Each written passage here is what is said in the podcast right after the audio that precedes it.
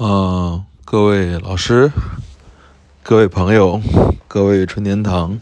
古玩日记的忠实听众们、听友们，大家，呃，新年好啊！现在是二零二零年十二月三十一号的晚上十一点了。然后，春天堂主其实这期节目，嗯，是一个关于感谢的这一期节目啊。从今年五月份开始吧，到今天，嗯，春天堂主总共录了一百四十八期的节目，然后获得了两百三十八位粉丝的订阅，然后同时有快八万次的播放啊，这个对于我这种业余时间啊做这个节目录制的人来说，我觉得成绩不错啊。虽然不如可能老董老师做的节目啊那种播放量能到几千集这么大，但是，呃，我觉得也不错啊 啊，因为我做的这个节目是一个呃更偏于自我日记形式的这样的节目啊，记录我自己啊每天发生在我身边的古玩的故事和我的这些随感。啊，所以有这么多粉丝，有这么多听众在支持我，所以我我内心特别的高兴啊。然后今年其实今年，嗯，这期节目啊，现在这期节目其实我，嗯，主要想做一个关于二零二零年盘点的这些事情啊，然后把我这一年的关于古玩的这些盘点的感想给大家进行一个。一个表达啊，一个表达啊。首先就说吧，因为其实二零二零年，嗯，是一个挺不一样的年份啊。对于堂主来说，嗯，今年我我升职了啊，我升职了。然后，然后，但是在婚姻中我离婚了啊，对。然后整体上来说，今年算一个。事业有成，但是呃，生活上差一点的年份吧，啊，嗯，自己在古玩生意上，在我的游戏生意上都挣到了，呃，钱，对，但是，但是因为我的离婚的诉讼又又赔了很多很多钱，所以今年对我来说就是这么一个年份啊。今年从五月份开始，然后我自己想想了一个这样的一个节目形式，就是每周用大概十分钟不到的时间吧，十分钟左右的时间，来简单的描述一些事情啊，就是发生在我身边关于古玩古董的事情啊，主要是当时也嗯，就是想做一个能够留下自己声音的节目。因为我一直觉得，就是在中国古玩这个行业里面，真正能说一些心里话或者说真实感触的这样的节目比较少，所以我就准备自己做这样的一个节目。而且我今年正好正好三十岁啊，所以我想做自己啊一个关于自己的一个节目，能让能让我的声音啊有一个比较真诚的声音。然后能够走下来啊，能够走下来，对啊，而且我也看到，嗯，很多粉丝在评价我们节目的时候会说说，嗯，说我比较真实，而且讲的也比较，虽然讲的比较一般，但是起码确实是真情真感吧，所以我内心呃依然觉得啊，做的这件事是有价值的，因为其实在中国古玩圈里面。嗯，如果你不懂古玩，或者说不懂这个一线的行情，其实古玩行业是一个受骗率挺大的一个行业啊。嗯，基本上如果没有三五年大量买卖的门道的话，很容易其实亏钱或者被人骗吧。啊，我自己就是这么走过来的。啊，被信任的朋友骗，被老师骗，然后被各种各样的嗯傻子骗，对啊。但是经过多年的摔打，或者说自己的反复的挫折的摔打洗礼之后，自己就聪明了很多啊，嗯，所以今天先讲的就是我做这个期节目，就是这一年我做这节目的一个感想，然后我们这期节目大概会做到什么时候呢？其实我自己想会做到三百六十五期啊。今天是一百四十八期吧，应该还有差不多两百来期的内容啊，我会做到这个时候。所以最后的春天堂古玩日记节目就是三百六十五期啊。然后，啊，这就是我春天堂能送给。所有啊，所有喜欢古玩、喜欢古董的朋友的一份礼物。我认为，如果你真的认真的能把这三百六十五 T 如果能听完的话，啊，其实对于你真的认识这个古玩社会、古玩的一线的实情，会有极大的帮助啊。因为我说的话，客观的说，呃，真实度很高啊，真实度很高。好吧，那我们进入今天的节目啊。其实今年如果盘点我心目中古玩的呃几个事儿，我觉得有几个关键词吧啊。第一个关键词叫做缺货啊，因为今年我们先讲这第一个关键词缺货关键词。今年二零二零年因为出现了疫情嘛，所以其实到今天为止，我在香港的差不多有五六十万的东西还没有。真正的到我手上啊，我一直还在香港的一个朋友那儿帮我啊，帮我保存着啊，所以今年的古董在上半年一直出现了缺货的这样的一个行情，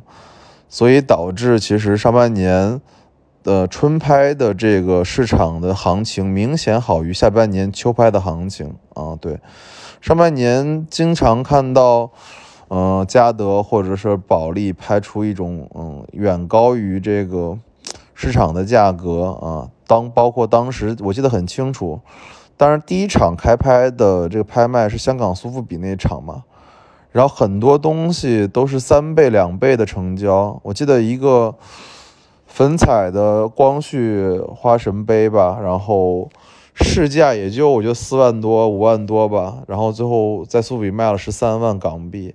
当时我觉得，就市场因为其实大量的缺货，已经形成了一定的恐慌啊。然后到今年的下半年开始，这个缺货行情稍有好转吧，很多的货从美国通过其他的途径又运回中国了，所以缺货的嗯的这个这个情况有所好转。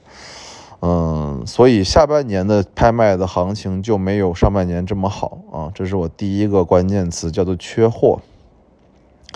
第二关键词是什么呢？嗯，第二关键词叫做互联网化啊，什么意思？就是今年其实是我对于古玩古董互联网化理解最深刻的一年，因为其实嗯，古玩古董这件事儿是一个。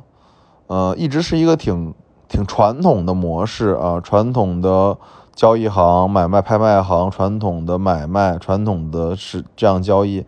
但是因为今年有疫情的加持，加上，嗯，确实是疫情的大力的推动吧，所以，啊，我们今年看到了基本上所有的主流的大的一线的拍卖厂商，包括甚至包括遇见这个平台，包括。东家这平台，包括微拍堂，都做了大量的这种互联网的东西。呃，尤其是我们看到今年，包括崇正啊、成轩呀这种老的一些原来的小资的拍卖行，也做了自己的网拍啊。甚至我看到中贸也做了很多期的网拍，这在去年都是很少见的，因为因为现在因为无法实体参与古董的这个。拍卖或者说怎么样，大量的人选择了网络去进行，所以互联网化是我今年一个挺明显感觉到的一个事情。而且伴随着互联网化，其实我觉得整个交易也越来越透明了啊。现在大量的拍卖价格、委托价格都可以在互联网上直接拿到，这为其实未来后续的互联网交易反而提供了一个比较健康的一个情况。嗯。啊，第三个词，第三个词，嗯，我准备送给官窑吧，啊，送给官窑吧，嗯，今或者是叫光绪官窑吧，啊，今年今今这个二零二零年是属于光绪官窑的一年吧，啊，我这已经讲过多次了，就是去年我卖一个云龙盘子的时候，可能只卖一万七、一万八、一万九，而今年我卖同样的盘子会卖到两万五、两万七、两万八。所以整个今年的光绪官窑在这个缺货的大背景下，光绪官窑得到了一波爆发，而爆发的并不是那种光绪官窑的立件，茶叶末釉啊，或者说杏耳尊这种东西。今年涨的全是这种盆盆碗碗啊，缠枝莲盘子从过去的一万一涨到一万六七，然后光绪龙盘子从原来的一万八九涨到现在的两万八九到三万五六，所以今年的光绪官窑的这种碗盘啊涨得非常的凶猛，这一波确实给春天堂主带来了可能几十万的收入吧，额外的收入，嗯。所以，光绪官窑这个最基础的官窑入门品种，在今年得到这么大的一个涨幅，确实出乎我的意料啊！甚至带动了包括我收藏的江西瓷业的涨价都是飞涨的。对，去年我买一千八买的那种，呃，比如说英雄独立呀，或者说是呃盘子，现在都要卖到四千多了。我去年。买的两千四的飞鹤的那种标的江阴瓷业，今年卖到九千多了，所以今年其实属于入门级官窑的一年吧。江西瓷业配合光绪官窑这一波涨幅是非常凶猛的啊，非常凶猛的。当然，这也代表了市场对于官窑的一个认知，但是这种认知我认为当然是不健康的喽，因为其实光绪官窑和江西瓷业仍然存世量巨大啊。当然，市场上对于这种高的价位的乾隆官窑啊。康熙、雍正官窑，认真说，其实热度一直有，但是我觉得他们的涨幅并不如现在低段位的光绪官窑。嗯，好吧。然后今年的第四个词是是春天堂吧？啊，说说自己吧，春天堂吧。啊，我今天其实正好在我的闲鱼店做了一个活动啊，就是说，因为其实我确实没想到，我今年春天堂。从去年的一千一吧，还是一千二粉丝，今年我已经涨到了三千多粉丝了啊，成为了应该是这个闲鱼平台上粉丝量最大的一个古董交易商吧啊，然后甚至超过了原来远远在我前面领先的张培老师啊，包括一些其他的老师啊，所以春天堂确实成为了今年在闲鱼这个平台上。我自己认为应该是当之无愧的第一啊，因为我的销量、我销售金额、复购率和粉丝量都达到了一个平台级别的高度。现在我平台就是整个闲鱼平台的排名都到了三百多名，这是非常恐怖的。因为在几十万家的这样的闲鱼卖家里面，我排三百多名，这非常非常高了。在明清瓷器上，春天堂应该已经是。啊，第一了啊！为什么能成为第一？其实我觉得，依然还是与我这个经营理念，包括我的宣传的方式方法相关的啊。但核心依然是啊，保证七天物流退货，保证卖一些开门的真货，而且卖的是啊，尽量还是精品一些的，性价比高一些的都不减。所以其实我也不觉得做古董生意真的很难吗？啊，我没有觉得。然后。再讲讲春天堂本身，其实未来的想法吧。其实，呃，今年有很多人跟我讲，包括马未都老师，包括马明华老师跟我说，说天堂你应该不再往下怎么走，做一些更贵的，或者说做一些拍卖相关的东西，包括微拍或者直播，我都拒绝了啊。这个其实我讲过很多次，因为我本身其实是做游戏行业的，所以我其实是一个挺有钱的人啊。我一直把我这个古董店当做我这个。工作之余的一个爱好啊，所以我不准备，未来我也不准备做成一个主业啊，依然当做我的爱好就好啊。而且我也一直希望我能够坚持这样的本心啊，提供一些性价比高，然后一些真的呃，起码是物有所值的东西吧，给各位各位支持我的粉丝啊。好吧，今天就讲讲这一年的收官啊。二零二零，所感所想。